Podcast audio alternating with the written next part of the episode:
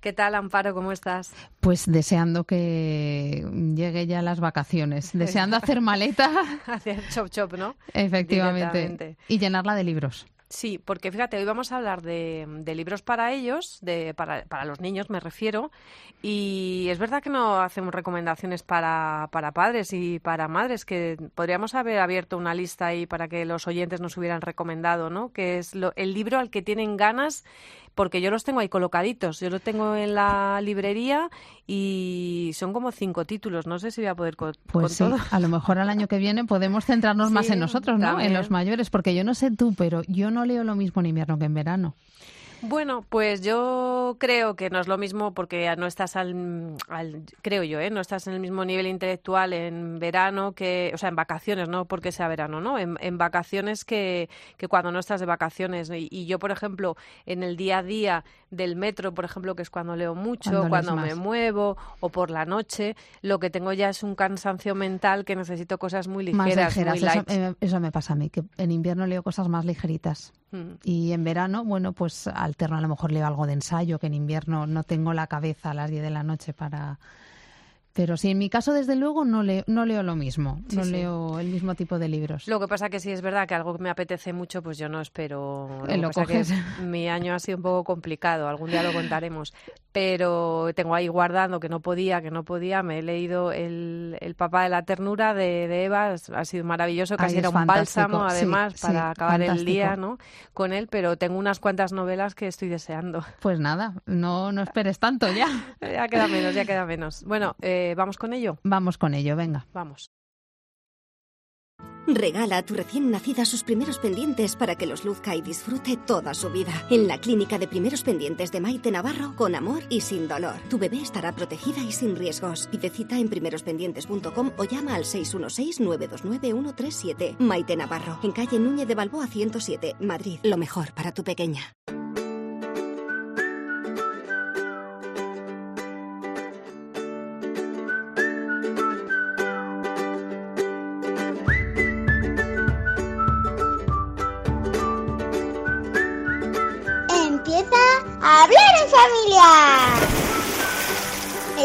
De verano.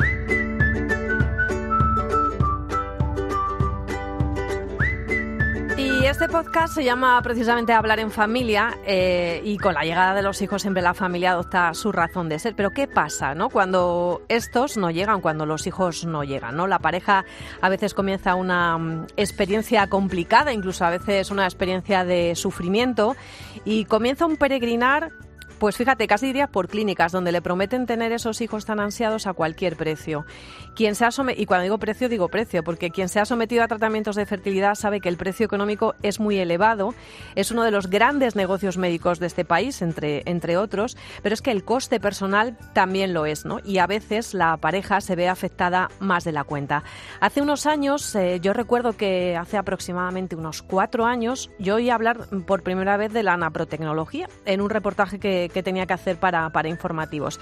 Pero todavía estábamos casi en pañales, ¿no? Porque eran muy pocos los médicos expertos en esta nueva ciencia reproductiva. Pues hoy te queremos contar que esto ha cambiado. Eh, ¿Podemos encontrar la naprotecnología en cualquier sitio? Pues no, tampoco, todavía no. Pero por eso eh, te queremos dar una herramienta, porque ha nacido Fertilitas, que eh, lo que pretende es ayudar a los matrimonios para acompañarles, pues más allá de los diagnósticos y los tratamientos, pero también para sanarles. Y les hemos invitado hoy a que vengan a contar contarnos precisamente, pues que vengan a hablar y, a contarnos de qué, de qué estamos hablando, qué es, qué es esto de la naprotecnología. El doctor Jaime Siegrist está, es ginecólogo, especialista en naprotecnología en Fertilitas, está dentro del equipo. Bienvenido a Hablar en Familia. Hola Laura, ¿qué tal? Pues nada, encantada. Y te voy a hacer la primera pregunta. ¿Qué es esto de la naprotecnología?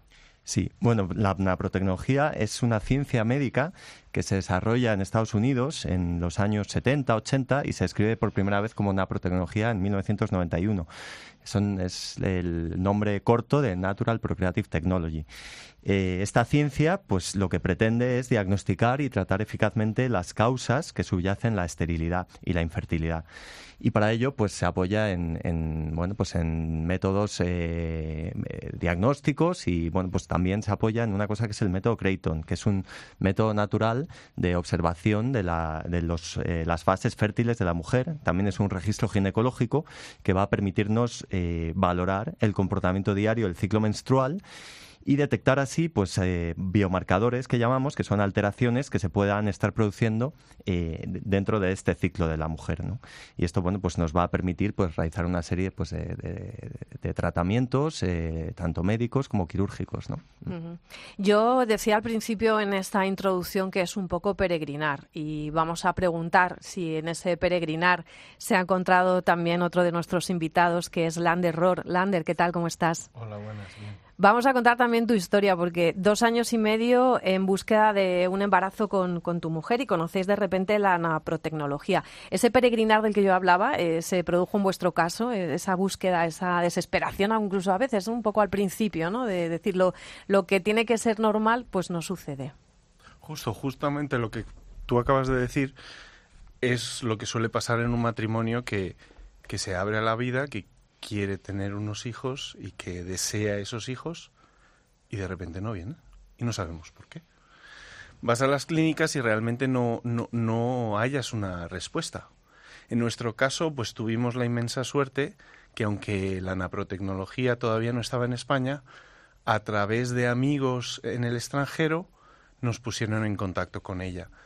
Y fue un peregrinar vía Skype eh, y demás buscando pues pues la causa de por qué no nos quedábamos embarazados porque aquí en España por aquel entonces no había nadie que nos dijera qué es lo que pasaba. esto, ¿no? Y qué es lo que Y lo único que se nos ofrecía pues eran las las técnicas comunes.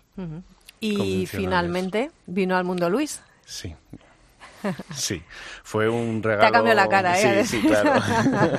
Sobre todo porque es, es algo que un matrimonio por naturaleza ansía, ¿no? De tener un hijo, mm, poder abrazarlo y, esa frustración que se genera dentro de un matrimonio cuando, cuando eso no viene puede ser muy grande y algunos matrimonios con los que estamos compartiendo pues están en, en, en, en, fase crisis. Se puede hablar de una crisis cuando, cuando el, uno de los proyectos más importantes de una familia no se convierte en realidad. Claro, es que la pareja sufre muchísimo, De hecho, muchas parejas se rompen precisamente por esta, bueno, pues esa tensión, ¿no? Que, me imagino que no sé, bueno, no sé si lo vivisteis eh, vosotros o no. Personalmente, por supuesto, y, con todos los matrimonios que hablamos, algunos pues sí tienen herramientas de digerir esta situación de crisis y, juntarse y, crecer juntos y, superar los malos momentos que, que es para lo que nos casamos, ¿no? También para superar los malos momentos,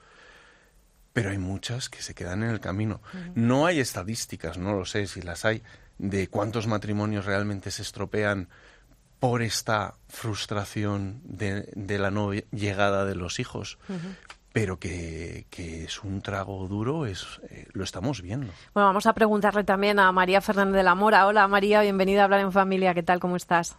Hola, buenas, muchas gracias por tenerme con vosotros. Nada, porque tú eres precisamente, bueno, pues una de esas madres que ha tenido una experiencia también, pues parecida a la que está contando Lander, ¿no? Tú tampoco podías aparentemente tener hijos y gracias a tu tratamiento eh, hoy eres madre de tres. Eso, eso es. Tengo tres niños gracias a la nanotecnología, así que le estoy muy agradecida, sí. Y eh, tú vivías, como, como nos cuenta Lander también, vivisteis al principio un poco esa, esa angustia, ¿no? Por, por no poder tener hijos. Sí, claro, al principio, bueno, estuvimos como un año eh, desde que nos casamos intentando tener niños y bueno, no venían, tampoco llevamos poquito tiempo, ¿no? Mi ginecólogo me dijo que en principio aparentemente estaba todo bien, aunque tampoco me hizo mucha prueba, ¿no? Porque acabábamos de empezar a intentarlo. Y luego en ese momento me mudé a Irlanda y allí me hablaron de este médico que se dedicaba a la naprotecnología. Eso fue hace ya como 10 años. Y nada, y allí pues empezamos a pues a hacer nuestra gráfica, a, hacer las pruebas que nos mandaba el médico. Y sí, como estabas preguntando, claro que se pasa mal, o sea que, que está uno deseando tener un niño y como no viene y tampoco sabes lo que te pasa, pues, pues sí, se, se sufre, claro. Doctor, eh, está claro que, bueno, en el momento que ya se sabe lo que, lo que le pasa a la pareja y se, y se sana, pues eh, el caso de María, que ha tenido tres niños, pues eh, pone de manifiesto que efectivamente la anaprotecnología, mm, o sea, no solamente funciona una vez porque podría alguien decir, ya, pero ha sido casualidad, pero no podía ser, pero, pero en este caso, en el caso de María, se ve claramente que, que, no es así. Los tratamientos de fertilidad que se ofrecen en las clínicas, la mayoría de la gente los conoce, pero sin embargo la anaprotecnología estamos viendo que es una gran desconocida y se conocía en países, eh, eh, bueno, pues eh, más católicos normalmente, ¿no? Yo tengo entendido que pues el caso de Irlanda, en Polonia, ¿no? También era, era bastante, bastante frecuente. ¿Por qué mm, algo así que es tan natural no nos, no nos, ha, llegado, no nos ha llegado antes? ¿Ha tardado tanto en llegar? Bueno, pues la verdad que no, no, no lo sé, ¿no? Pero lo cierto es que, bueno, pues que España es uno de los países en los que las técnicas de reproducción asistida están más extendidos, ¿no? Porque es un eh, negocio, lo que decíamos antes también, claro. Sí, sí, sí, es cierto que bueno, pues la ratio de, población española, clínicas de fecundación in vitro, de reproducción asistida, eh, la ratio entre los tratamientos y la población española es altísima en España, es mm, aproximadamente, no sé, 5 o 10 veces la, que hay en Estados Unidos, por ejemplo, ¿no? Y bueno, pues eh, eh, realmente pues eh, la naprotecnología en el fondo pues son tratamientos desarrollados ¿no? durante todo este tiempo que se han dejado de hacer en España, pero que a lo mejor ya se empezaron a hacer en los años 80, pero que se abandonaron en favor de, estas otras técnicas. ¿Y en qué consiste? O sea, cada pareja es un mundo, yo me imagino que, llegamos, nos atendéis, habláis, se ve que, le, que bueno, pues ella, él se, se enfoca, ¿no? De así, de esa manera, ¿no? Pero, pero ¿Cómo podríamos explicar en qué consiste ¿no? un tratamiento de estos? Para que la gente no piense que es nada marciano. Bueno, en primer lugar, en la protecnología, eh, la esterilidad es un, la consideramos un síntoma de algo que subyace, ¿no? de un problema eh, de salud que puede estar ahí causando eh, pues esta esterilidad.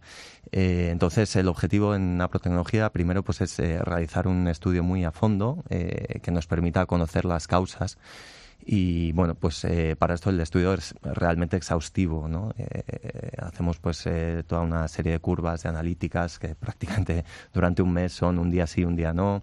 Hacemos también pues ecografías prácticamente a diario, ¿no?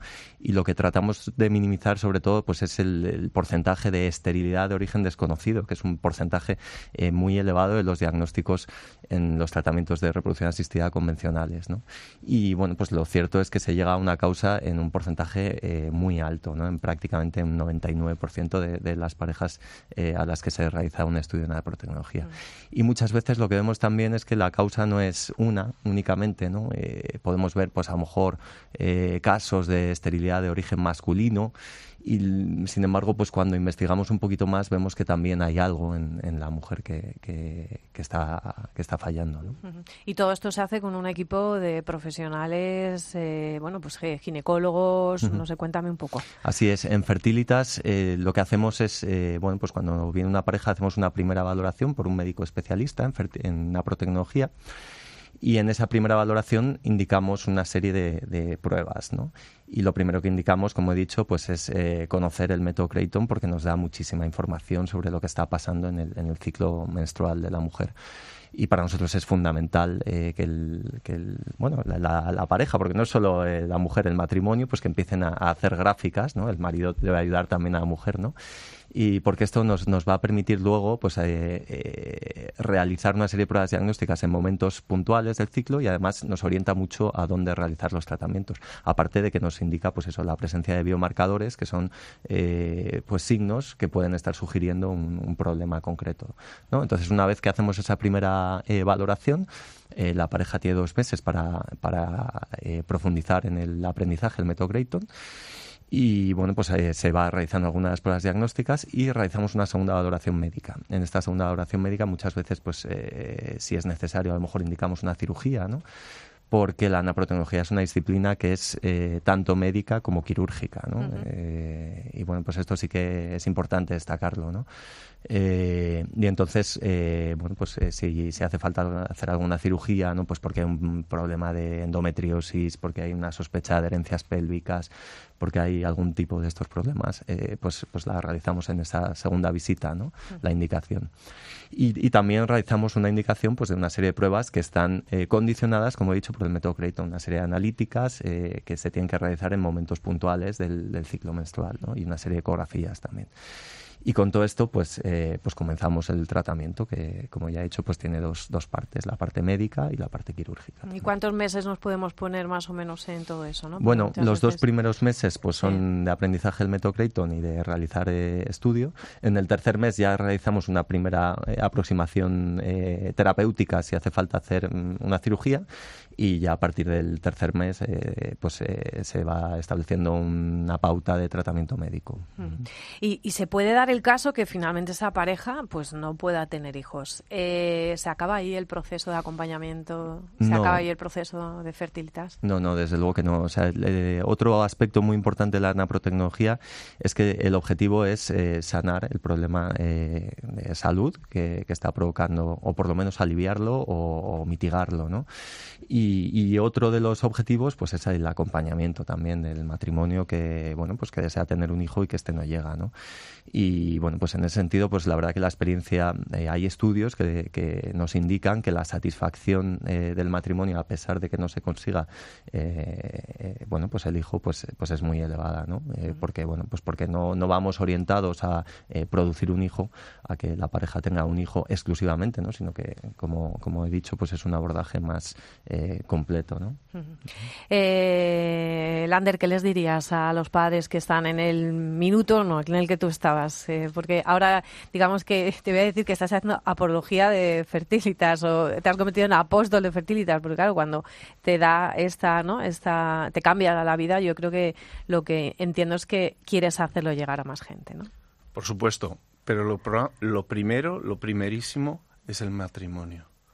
Y, y, lo que tienen que hacer los dos es mirarse el uno al otro, quitarse todas las piedras de encima y, y afrontarlo juntamente. Y, por eso es tan importante este acompañamiento de matrimonio, porque no nos sirve de nada que dejemos o que ayudemos con fertilitas a que este matrimonio se quede embarazado si no ha superado esa crisis, si tiene unas heridas tan grandes que no que, que, que, todos los que tenemos un hijo sabemos lo que cuesta. Criarlos, estar encima, darles todo lo que necesitan, pues si el matrimonio está mal después de un proceso de este tipo, pobre niño, claro, pobre matrimonio, pobre todo. Vienes con un plus más, o sea, que no un plus más de problemas, porque no es fácil, claro. Y por eso también eh, Fertilitas apuesta por, por el seguimiento de, de los matrimonios, ayudar, acompañarles, escucharles, darles ideas de cómo pueden superar ese momento de, de debilidad y demás.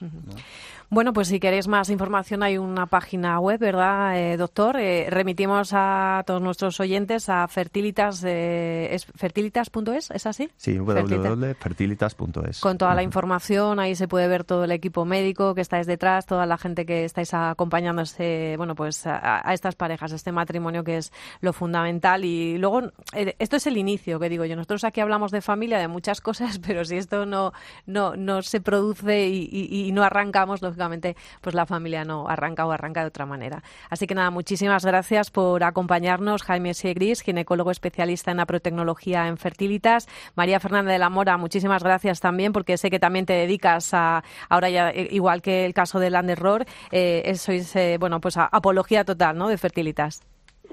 Sí, bueno, yo además soy monitora del método Creighton. Sí. Una vez que ya tuve los niños, cuando estábamos pensando volver a España, pues nada, me animé a hacerlo porque como aquí no había nadie, pues me daba mucha pena y, y tenía muchas ganas de traerlo aquí, así que estudié para ser practitioner y, y nada, o sea que, que, ahora también soy, trabajo en fertilitas como practitioner del método Creighton. Pues nada, muchísimas gracias a todos por acompañarnos, gracias. Muchas gracias. gracias. Nada, a ti.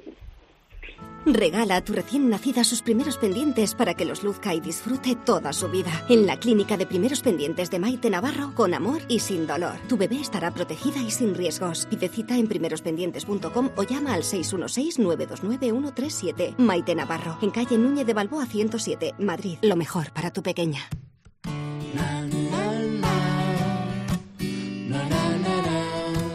Laura Otón y Amparo Latre. Hablar en familia. Cope, estar informado.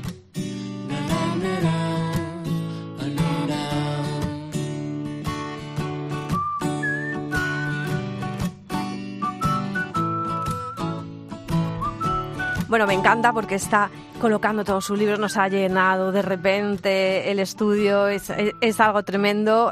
como viene Beatriz Millán, ¿qué tal? ¿Cómo estás? Que no llego, Laura, que no llego. Que siempre que sí que llega, lo que pasa que bueno, vienes con tantas cosas que, parece directamente que, bueno, que, vienes con la librería a cuestas, con, la maleta con la maleta del verano sí, sí. Para, y con un constipado también. Ah, sí, bueno, eh, Amparo anda igual, ¿eh? Amparo estaba con, con la voz así también estos días, los cambios de temperatura estos tan brutales ¿verdad? Nada bien, nada bien. Bueno, la verdad que te hemos invitado porque, por supuesto, tenemos que cerrar esta temporada, que estás ya, estamos ya a puntito con, el verano encima, a hablar de, lectura. Y la verdad que me encanta seguirte en las redes sociales y ver que no paras. Y, y, por supuesto, que tú nos tenías que contar también un poco, pues eso, de que de cara al verano, ¿cómo hacemos? Estamos muy obsesionados en que, en que lean, pero, pero ¿cómo lo hacemos? Al final, eh, ¿la clave está en, en los buenos títulos o en dejarles? ¿Cómo hacemos? Es lo que te iba a decir, que os he traído un montón de recomendaciones, pero vamos a empezar con algunos consejos para que las vacaciones de verano también sean un momento de coger con ganas la lectura y que se convierta también en un hábito de cara al nuevo curso. Entonces, lo primero, eh, hay muchas familias, mm, yo seguro que tú conoces alguna, que deciden que cuando se acabe el curso, pues les hace un regalo a sus peques, ¿no? Por buenas notas, por lo que sea, pues porque se acaba el curso, porque llega el verano. Entonces, ¿por qué no incluimos algún librito dentro de esos regalos, ¿no? O por qué no, mejor todavía, visitamos una librería y les decimos, venga, podéis elegir el libro que queráis, ¿no? Mm. Tenemos que eh, volver a hacer que los, que los libros sean objetos de regalo, objetos de deseo, porque parece que dentro del mundo infantil y sobre todo juvenil y adolescente, son como va de retro, ¿no? o sea, como que, que, no es algo valioso. Tenemos que empezar a cambiar el chip con ese tema y nada mejor que regalarlos. Eh, también podemos hacerles un reto, decir, bueno, tenéis tres meses de verano, más o menos, dos y medio, eh, al libro al mes, si conseguís leeros un libro al mes, pues nos vamos al parque de atracciones todos juntos. como una recompensa, ¿no? La lectura. Bueno, sí, sí, no me gusta llamarlo así, pero un poco, un, poco que se piquen. Incentivo, ¿no? sí, que tengan ahí una motivación de... Y también nosotros, ojo, venga, tú elige tres porque yo voy a elegir otros tres, ¿no? O un novelón grandote, me ha llegado un novelón hoy que vamos, de, toalla y sombrilla. Eh, bueno, pues eso, ¿no? Un poco entrar en el juego toda la familia. Eh, luego otra cosa, siempre digo que cada niña y niño es son un mundo, ¿no? En cuanto a, gustos lectores eh, y hay muchos niños y muchas niñas que están súper obsesionados con el tema del deporte mm, y, el, mundo libro, el mundo lectura, pues a lo mejor se les queda un poco atrás, ¿no? Eh, hay un montón de biografías sobre deportistas famosos que, podemos ofrecerles para que mm. sepan también qué hay detrás de, ese deporte que tanto les gusta, ¿no? Que también hay un esfuerzo y una dedicación y, entrenamientos muy duros. Y, o sea, que, el tema que a ellos les interesa sea el leitmotiv de tu, del libro que les regalas. Sí, digo deporte porque muchas veces es como... Sí, parece que es incompatible, ¿verdad? Lo intelectual con lo, con lo, físico, lo, más físico. Sí. es como, es que a mi hijo le encanta el fútbol, es que a mi hija está súper apasionada con el baloncesto, lo que sea. Entonces, la lectura como que no. Bueno, pues vamos a encontrar libros eh, sobre ese tema, ¿no? Y, y, seguro que, bueno, es que para mí las biografías son, son unos libros muy guays para los niños. Mm. bueno, pueden, pueden eh, descubrir muchísimas cosas sobre, sobre un deportista en concreto, ¿no? Y, y también les anima a seguir con la lectura. Eh, ¿Qué más? Bueno, hay momentos de lectura que hay que pactar durante el día, porque los días de verano son muy largos y se puede hacer mm, muchas cosas. Entonces, por ejemplo, em, a la hora de la siesta mm, o después de comer, pues ese momento tele sustituirlo por un rato de lectura juntos, eh, que cada miembro de la familia, lo que decía antes, ¿no? Que, elija un libro para las vacaciones, el último día de vacaciones comentar un poco qué, qué nos ha parecido a cada uno nuestro libro, haciendo una especie de tertulia quizá me estoy enfocando a familias que ya tienen los niños un poquito más mayores, ¿no? Como a partir de siete, ocho, que puedes tener este tipo de conversaciones con ellos. Pero con los más pequeños, em, bueno, esos peques que están ya a punto de pasar a primaria, que estarán en el momento de ese prelector, a punto de dar el salto, ese momento siesta de verano podemos aprovecharla para hacer lectura cabeza con cabeza la cabeza con cabeza es así, ¿no? Los dos juntos eh, y cabeza con cabeza con el libro para, ir, para ir leyendo y que ellos vayan viendo las palabras que estamos leyendo. En nada, o sea, en 10 segundos de lectura van a estar preguntando qué pone ahí y cuál es esa palabra y ahí qué dice. Y ese es nuestro momento clave para decirle, pues mira, aquí pone azul o aquí, o venga, vamos a leer esta palabra juntos. Eh, haciendo especial em, énfasis en la fonética de, las sílabas, ¿no? Por ejemplo, cuando vamos a leer perro, pues tenemos que empezar con p, ¿no? Y eh, así, y luego ya pues ir siguiendo la fonética de cada palabra para conseguir toda, que sigan leyendo toda la palabra. ¿Y qué más? Ah, bueno, si veraneáis en pueblo, visita obligada a la biblioteca, por supuesto, que además tienen aire acondicionado maravilloso. Bueno, es que ahora están las playas. Yo en algunas playas tienen un kiosquito, ¿no? Tienen el típico kiosquito este de... ¿Me lo has quitado? Te lo he quitado. Me has quitado la biblioplaya, o sea, claro. Pues, eso también está bien. En muchas playas hay, pues eso, biblioplayas. En muchas de ellas incluso hay cuentacuentos, actividades relacionadas con la lectura. Así que, bueno, hay momentos para leer, mm, los hay de todo tipo y tenemos que encontrar el momento porque, porque hay que leer. ¿Qué leemos? Porque con todo lo que traes, madre mía. Bueno, de cosas. ese ya le estoy viendo el título del revés, que ya lo he leído el título, y, y ya solo así me gusta. Este es para familias, pero, pero ver, ¿por dónde empieza? Empieza por donde quieras, un no te condiciono. Más tarde. A ver, eh, a que se me ha olvidado este que quería enseñaros. Bueno, pues sí, se me olvida en casa. No pasa nada porque lo tengo aquí. Bueno, eh, estábamos hablando de pequeños lectores. Vengo con una recomendación. Son los libros de Type You creo que lo he leído bien. Mm, bueno, se escribe eh, DY Detective, You, es de la editorial Planeta. Su autora, Luz Reyo, es lingüista y especialista en detectar la dislexia infantil. Ah, eh, tienen su web eh, que se llama igual, Detective You. Hay un montón de recursos y test para identificar la dislexia.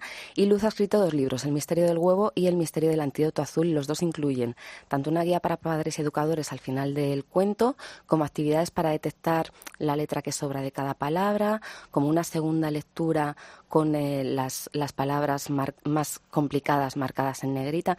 Es de verdad un libro fantástico, mm, independientemente de si el niño o la niña tiene dislexia o no, sino para prelectores porque lo ha hecho de tal manera que sea muy fácil para ellos. Qué bueno que haya estas cosas, ¿verdad? Antes que lo tiene totalmente estudiado. Es más, se carga la letra cursiva, que en muchos de los colegios empiezan con letra cursiva, se la carga, es una letra de imprenta total. Y, bueno, yo lo estoy leyendo con, con Julieta, que está en esa edad, tiene ahora cinco años para seis y está, le está cogiendo el gusto. Eh, también para Peques, este que me ha gustado un montón, Cuentos de perros y gatos para pasar el rato de Begoña Oro y, Marina Martín. Lo edita Beascoa. Sabéis que cuando vamos de vacaciones yo siempre recomiendo libros que tengan varios cuentos dentro, ¿no? Porque bueno, pues así nos dan un poco más de juego. Eh, este los cumple. Todos son cuentos, rimas, poemas, ah. eh, incluso canciones sobre, sobre perros y gatos. Y que cabe muy bien en la bolsa, porque hay otros formatos que traen muy grandes y justo ese es sí, he traído, claro, he traído alguno más grande, pero es que dan tanto juego que, bueno, los he querido traer por eso. Eh, bueno, otro también para peques eh, de la nuestra querida Ana Morato, que es, eh, os ah, acordáis, ¿no? La autora de De Mayor Quiero Ser Feliz, ha sacado este libro que se llama Hoy voy a tener un buen día, está editado por Beascoa y es un libro sobre afirmaciones positivas para pequeños y también para mayores. Trata temas como la actitud positiva, el agradecimiento, la confianza y también incluye un juego de cartas al final. Ah, bueno, que nos va a venir muy bien para la importancia de las palabras, estos momentos de ratos de piscina. Eh, bueno, este que dices que es de, de gran formato es de Vicens Vives, eh, se llama Los laberintos de Alicia, es un busca y encuentra. Eh, lo que más me gusta de este libro es la, la ilustración, está ilustrado Te por... voy a hacer una foto porque esto es digno de que, luego nos vamos a, redes sociales, incluso voy a, voy a grabar un vídeo a la vez para, que, para que lo vean, porque la verdad que es que es un, es un libro precioso. Es una preciosidad. Está ilustrado por Agnès Barussi, que, que bueno, es una ilustradora maravillosa, yo la llevo siguiendo desde hace mucho tiempo, y todos los laberintos están inspirados en diferentes escenas de Alicia en el País de las Maravillas. Y luego, además de conseguir salir del laberinto, pues tienes estos busca y encuentra. Son como actividades. Exacto, donde tienes que eh, sumar pues todas las alicias, todos los paraguas, todos los pájaros, bueno, y hacer aquí como una suma total, ¿no? Pero de verdad... la lectura, el juego, las actividades es lo que deben ir un poco también de la mano, ¿no? Exacto. Para Aquí no hay una letra, pero que tengan un libro en las manos también es importante. Sí, sí, Sobre todo para los más peques que no saben leer, no necesitan ese tipo de libros. Bueno, cuéntame, otro no me vas a enseñar el que me gusta. Que sí, que, te lo enseño, pero que te lo, te lo, enseño al final. es que este me ha parecido la pera para compartir entre hermanos o en un, mm, una pandilla de amigos, lo típico que te vas a un sitio donde ya hay familias conocidas, ¿no? Y los peques se juntan. Se llama Enigmas, 25 misterios de la historia. Está editado por Zaori Books y es de Víctor Escandel. Hay otro que es 25 historias de misterio, al revés, ¿no? Entonces, bueno, este em, pues nos cuenta, pues eso, enigmas, eh, son juegos eh, de psicología, ¿no? Sobre los diferentes momentos de la historia, como el paleolítico o, ah, la edad de los romanos y tal. Y entonces hay pues un enigma que hay que resolver, te va dando pistas y luego pues te hace la pregunta, ¿no? ¿A cuál de estas personas eh, se refería el sabio anciano? Y aquí encuentras la, un poco la respuesta. Pero bueno, es que son la pera porque, claro, te juntas con unos colegas y lo puedes resolver entre, entre todos. Me parece buenísimo ese libro también. ¿Te enseño alguno más o voy derecha? Sí, eh, bueno, lo que quieras. Venga, Esos son para más mayores, ¿no? Eh, Entiendo, porque ya ahí cambia el formato. Te, te los voy a enseñar súper rápido. Estos ya son para prelectores, o sea, para prelectores, perdón, para lectores ya más experimentados. son dos novelas gráficas. Una es La bruja escondida de la editorial Harper Kids. Sabes que me encanta la novela gráfica. y, y para, material, además. para peques que no les gusta mucho la lectura es un buen momento para, para que se enganchen. Y ha salido el tercer libro del Club de las Canguro, que es una serie que me encanta. Está editado por Mae Bayán.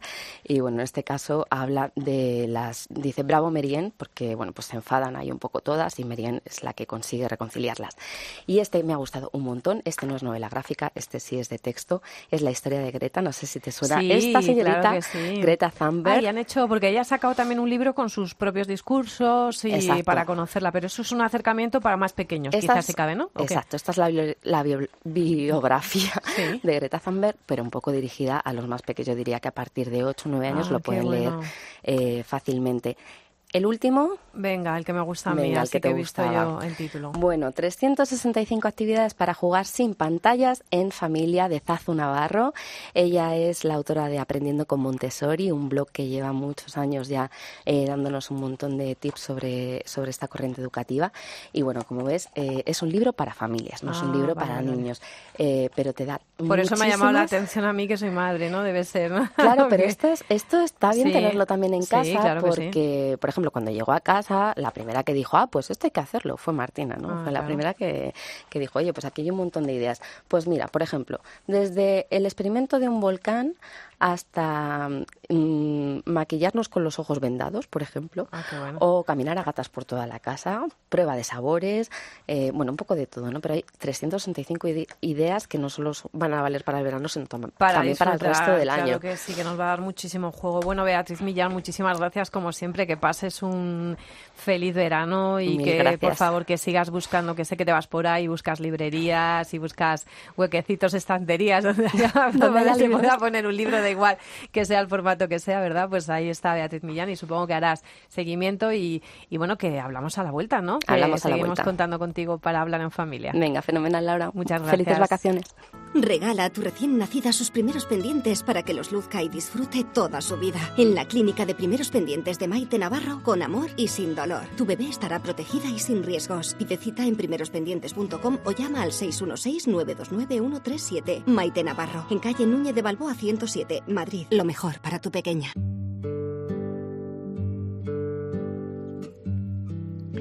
Qué importante, ¿verdad? La búsqueda de los hijos eh, cuando empiezas ese momento, ¿no? De, tu proyecto de familia que empieza con el matrimonio para, para nosotras, ¿no? Así como lo concebimos, ¿no? Y mm, que, no llegan los hijos, que no llegan los hijos, pero bueno, parece que hay mucha gente trabajando para que eso pues no sea un problema. Y qué importante dar con el profesional que te ayude de verdad, tener buena información también, porque yo creo que es algo que muchas veces en el noviazgo no cuentas con ello, ¿no? Piensas que todo va a ir bien, que todo va a ir rodado y, te haces esos planes y entonces, bueno, cuando esos planes no se cumplen, pues eh, no deja de ser un palo, ¿no? Efectivamente. Bueno, pero ya hemos hablado aquí varias veces de la naprotecnología y seguiremos hablando porque creemos que es un proyecto, pues incluso para los novios, ¿no? Cuando, pues sí. Porque tú piensas, eso no me va a pasar a mí, ¿no? Igual que en el embarazo y luego tienes un parto con ese complica y dices, eso no me va a pasar a mí. Y luego pues puede pasar. tu hijo es mayor y dice, no me va a pasar a mí, pues puede pasar. Hay que estar pues informado simplemente. Y bien acompañado. Claro, que es lo que decimos siempre. Bueno, y los eh, recomendaciones de Beatriz Millán, que como siempre nos encantan para pasar este verano, como siempre aprendiendo mucho en este podcast que se llama Hablar en Familia. Yo soy Laura Otón. Y yo soy Amparo Latre y lo que necesitamos es que nos compartas, que rule este podcast de cope.es en todos tus contactos de WhatsApp. Y que nos cuentes qué es eso que te importa, qué es eso que te preocupa, cuáles son esas situaciones a las que no das solución. Pues bueno, tú cuéntanoslo y nosotros pues lo abordaremos en Hablar en Familia e intentaremos aportar un poquito de luz. Se llenarán de agua, las calles se despiertan con lluvia bendita volando flores de colores sobre los barquitos de vela. Algunos pescadores salen a los mares con las caras mojadas y las manos abiertas. En medio de la noche vuelan las palabras y se cantan canciones a la luna llena. Sol en el silencio bajo las estrellas volará mi mente callada y serena te diré cantando, volando por el mundo entero,